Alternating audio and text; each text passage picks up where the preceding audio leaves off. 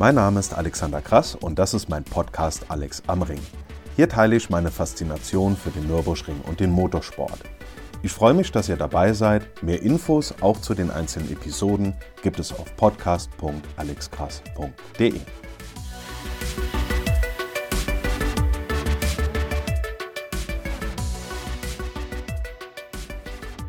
Mein Fachgebiet ist die Geschichte des Nürburgrings. Darüber halte ich Vorträge und schreibe Bücher. Und natürlich interessiere ich mich besonders für die Streckenteile, die aus den Anfangszeiten des Rings stammen. Ein ganz besonderer Ort ist heute noch in Originalsubstanz erhalten und repräsentiert wie kein anderer die über 90-jährige Geschichte des Nürburgrings, das historische Fahrerlager. Für mich einfach einer meiner absoluten Lieblingsorte am Ring.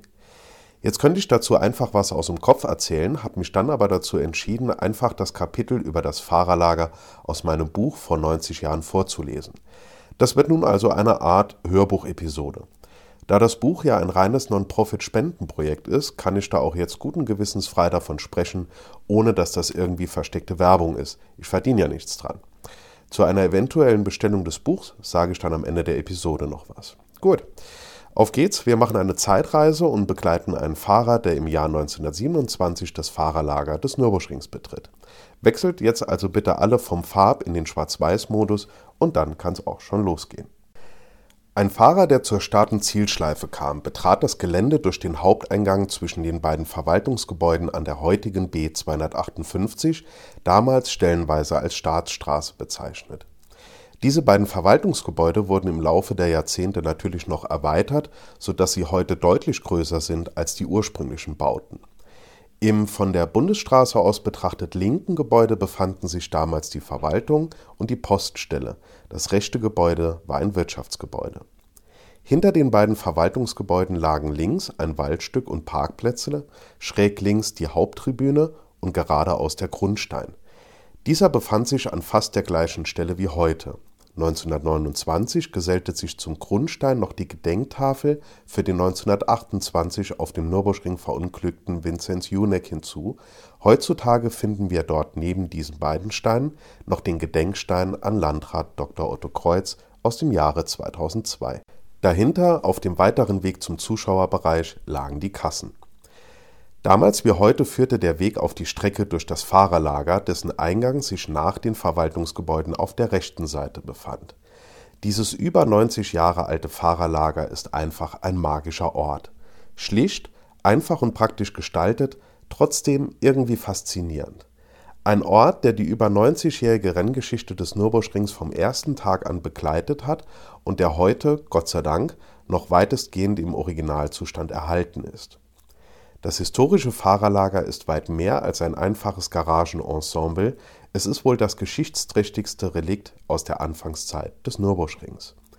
Denn neben den beiden Verwaltungsgebäuden, die im Laufe der Zeit noch erweitert wurden, ist das historische Fahrerlager der einzig erhaltene Teil der alten Staatenzielschleife auf die Gesamtstrecke bezogen ist vom Nürburgring aus dem Jahr 1927 neben diesen Bauten, was Originalsubstanz angeht, lediglich noch die Steilstrecke erhalten geblieben, genauer gesagt sogar nur die linke Seite der Steilstrecke, nachdem die rechte Seite ja erst im Jahr 1929 fertiggestellt wurde Heutzutage befinden sich die Fahrerlager an modernen Rennstrecken wie auch bei der Grand-Prix-Strecke des Nürburgrings meist direkt hinter dem Boxengebäude, um den Teams schnellen Zugang und kurze Wege zu ermöglichen.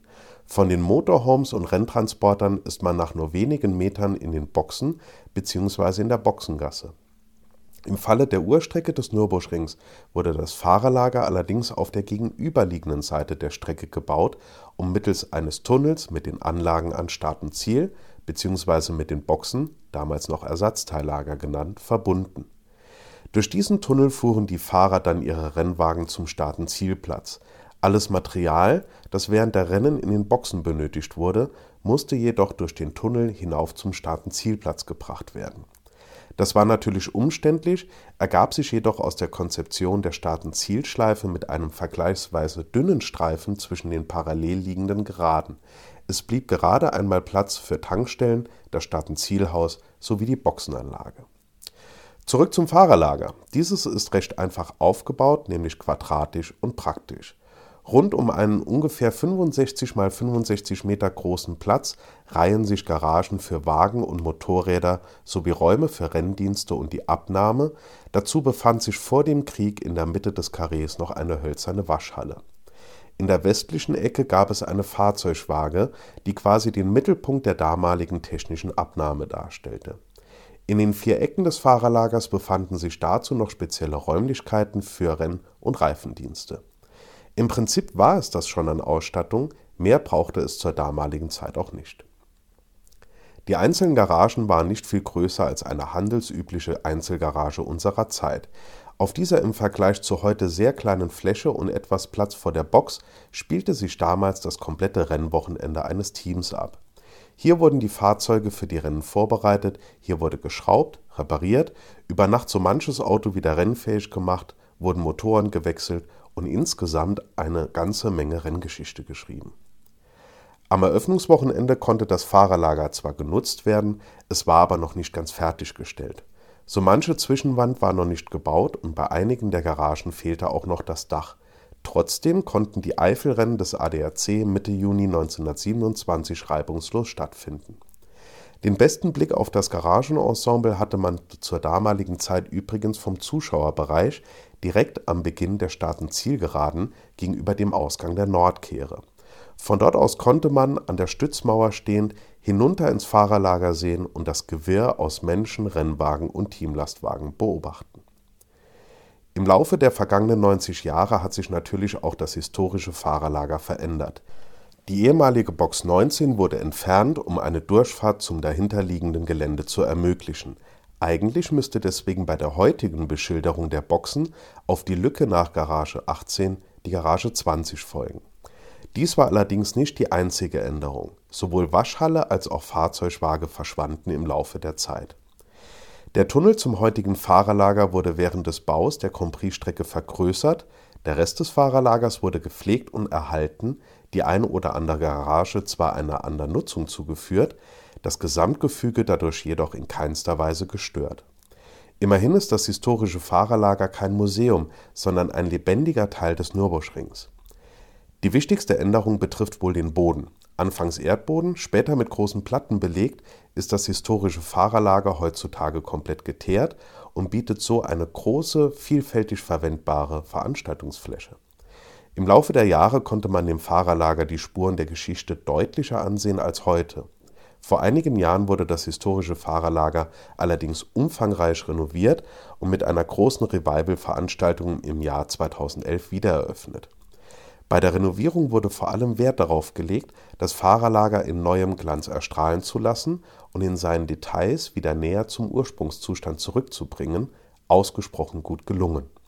So gilt auch heute noch, das historische Fahrerlager ist ein lebendiges Ausstellungsobjekt Gerade in der Schönheit der Einfachheit zeigt sich, wie besonders es ist. Das Fahrerlager ist quasi wie die Stadt Wien. Allein das, was da ist, reicht schon. Es braucht keine Dekoration oder besondere Maßnahmen, um diesen altehrwürdigen Ort zum Leben zu erwecken. Architektonisch ist das historische Fahrerlager ein überaus nüchterner Ort. Auf Alltagstauglichkeit ausgelegt, keine Designspielereien, kein übertriebener Schnörkel. Eigentlich ist es einer der schlichtesten Orte, die ich kenne, gleichzeitig aber auch einer der faszinierendsten Orte. In diesem Garagenensemble werden nämlich der ursprüngliche Nürburgring und die über 90-jährige Geschichte greifbar. Dieses Karree versprüht ein einzigartiges Flair, welches sonst nirgends zu finden ist. Einfach ein magischer Ort, vor allem wenn Sie sich vorstellen, welche große Namen des Motorsports hier schon ihre Wagen auf die Rennen vorbereitet haben und welch großartigen Rennfahrzeuge hier schon gestanden haben. Im Prinzip kann man sowohl bezüglich Rennfahrern als auch Rennfahrzeugen sagen. Zwischen 1927 und 1984 und auch darüber hinaus bis heute sind alle schon hier gewesen. Alles, was im Motorsport Rang und Namen hatte und auch immer noch hat. In diesem Garagenensemble wurde über Jahrzehnte geschraubt, geschuftet, getüftelt, gestritten, gelacht, es wurden Siege gefeiert und Niederlagen verarbeitet oder auch nicht. Es wurden unzählige Autogramme geschrieben und vor allem fand hier all das statt, was die Rennen aus fahrzeugtechnischer Sicht überhaupt erst möglich machte. Das historische Fahrerlager ist am gesamten Nürburgring wohl der Ort, der die meisten Geschichten erzählen könnte. Nach Erzählungen so mancher Ringbesucher, welche die alten Zeiten noch erlebt haben, soll es die ein oder andere Lücke im Zaun rund um das Gelände gegeben haben, durch die sie sich unbemerkt ins Fahrerlager schleichen und dort ihre Idole treffen konnten. Wie viele Autogramme auf diese Weise wohl unberechtigt in Anführungszeichen ergattert wurden, weiß niemand, ist aber auch egal, denn auch das gehört zu den Anekdoten aus der alten Zeit des Nürburgrings. Viele Fans, die vor allem in den 1960er und 1970er Jahren Rennen am Nürburgring erlebt haben, erzählen auch heute noch gerne davon, wie familiär es damals im Fahrerlager zuging. Zwar kam nicht jeder einfach dort hinein, war man aber einmal drin, war es recht einfach, beispielsweise mit den damaligen Formel-1-Fahrern direkt ins Gespräch zu kommen. Auch konnte man sich die Rennwagen und die Technik problemlos aus der Nähe ansehen und Bilder machen. Wie viele von diesen Bildern noch in Kisten auf Dachböden und in Kellern liegen, kann wohl niemand sagen. Sollten Sie allerdings noch Bilder aus vergangenen Zeiten des Nürburgrings haben, lassen Sie die historiebegeisterte Fangemeinde unbedingt daran teilhaben. Besonders berühmt wurde später ein Mann, der im damaligen Fahrerlager eine ganz besondere Rolle spielte. Der Garagenmeister mit Namen Vater Schomisch. Einer von vielen Menschen, die in den letzten über 90 Jahren zu zentralen Figuren am Nürburgring wurden. Dass das historische Fahrerlager, also ein solch geschichtsträchtiger Ort, beim Bau der Grand Prix-Strecke nicht abgerissen wurde, ist ein außerordentlicher Glücksfall. So ist uns bis heute ein wunderschönes Stück der Ringgeschichte erhalten geblieben. Schlicht und einfach ist die Architektur des historischen Fahrerlagers, gerade diese Einfachheit macht es aber so besonders.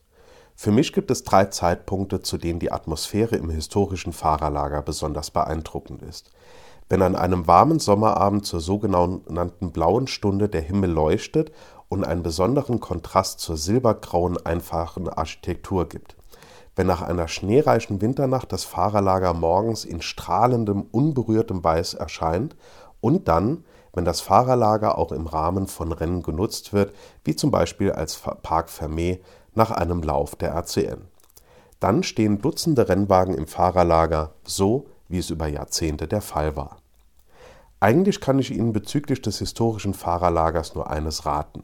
Gehen Sie nicht einfach so durch, wenn Sie zur Grand Prix-Strecke gehen. Bleiben Sie mal stehen, schauen Sie sich die Boxen und das Gesamtgefüge doch einmal genauer an. Lassen Sie dieses Garagenensemble einfach mal auf sich wirken, zum Beispiel dann, wenn das Fahrerlager leer ist. Vor allem ist das historische Fahrerlager aber dann ein mystischer Ort, wenn es beispielsweise bei einer Oldtimer-Veranstaltung gefüllt ist mit wunderschönen Exponaten aus lange vergangenen Zeiten, eben mit solchen Wagen, welche hier über Jahrzehnte auf die Rennen vorbereitet wurden. Es gibt neben den Garagen an sich auch ein paar Details zu entdecken, so zum Beispiel die beiden Informationstafeln links und rechts des Eingangs. Achten Sie bei Ihrem nächsten Besuch doch mal auf folgende Details. Die Informationstafel über das Fahrerlager am Eingang, linke Seite am Haupteingang. Die Gedenktafel für Rudolf Caracciola, rechte Seite am Haupteingang. Die glänzenden Logos der Firma Hilgers AG aus Rheinprohl, welche die Garagenanlagen des Fahrerlagers gebaut hat, und die Zeitreise an der Innenwand des Tunnels zwischen beiden Fahrerlagern mit Informationen über ausgewählte Stationen der Ringgeschichte das historische Fahrerlager zeugt auch heute noch von einer Zeit, in welcher der Motorsport eine gänzlich andere Gestalt hatte als heute. Ein Schmuckstück, dessen historischer Glanz wiederhergestellt wurde. Dass wir ein solch schönes Relikt aus diesen Zeiten auch heute noch bewundern können, ist einfach großartig.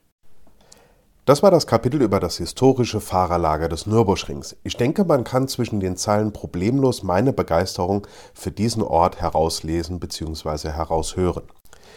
Nun also noch kurz zum Buch. Das Buch mit dem Titel von 90 Jahren habe ich zum 90. Jubiläum der Strecke 2017 herausgegeben und der Reinerlös geht an das Kinderhospiz Balthasar in Olpe, Westfalen. Ich habe leider nur noch wenige Exemplare, deswegen ist eine Bestellung momentan schwierig. Ihr könnt aber bei Interesse gerne eine E-Mail an buch@vor90jahren.de schicken, dann setze ich euch auf eine Warteliste. Wartelisten sind ja momentan total beliebt. Bei mir gibt es aber keine PlayStation 5 und auch keine Impfungen, sondern Bücher.